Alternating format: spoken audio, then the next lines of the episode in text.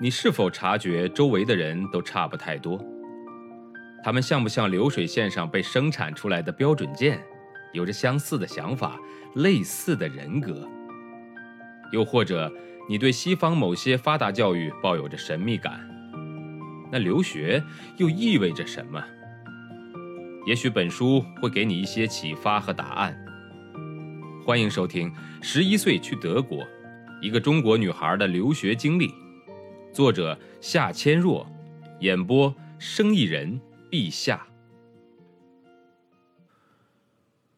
申请了回德国的签证以后，我和小时候有一种同样的预感，那就是一定能够拿到。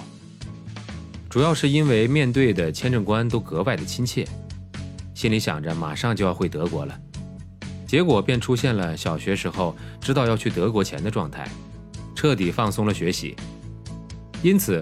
我不去上学的那几天，都会下午或者晚上的时候，硬着头皮给班里几个关系最好的同学打电话，问一下当天课上都上了些什么内容，老师布置了什么回家作业。每当听到电话那头说“放心吧，你没有错过什么”，都会让我的心里有一块石头落了地。申请签证期间，德国学校刚好在放两个星期的复活节长假。两个星期之后，假期虽然已经结束，我却让他继续下去，带着很快就能回德国的希望。我没有打算再去学校，也停止了和任何同学的联系。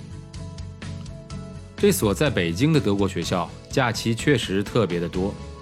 首先是德国文化的假日，二月份有几天狂欢节假，四月份有两周的复活节假期。五月份还有一个星期的圣灵降临节假期，七八月份是将近两个月的暑假，十一月底一个星期的秋假，十二月底又开始了将近三个星期的圣诞节和新年假期。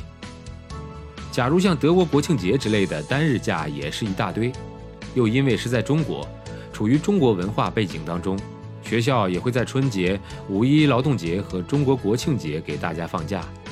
这样不仅是为了让学生和老师感受一下中国节假日的文化气氛，也是为了让给学校服务的中国人，如中文秘书、校车司机和清洁工等，能够在自己的传统节日里和家人一起度过。正是因为在家人的印象中，我的学校假期很多，所以。每当连着几天见我在家不上学的时候，大家都会以为我的学校又放假了，只是习以为常地说一句：“德国学校的假期可真够多的。”当我从德国签证官那里得知拒签的消息以后，在电话的这一头很久都没有反应过来，不相信自己听到的是真的。挂断了电话以后，我面对着窗户站了很久，完全感觉不到自己的存在。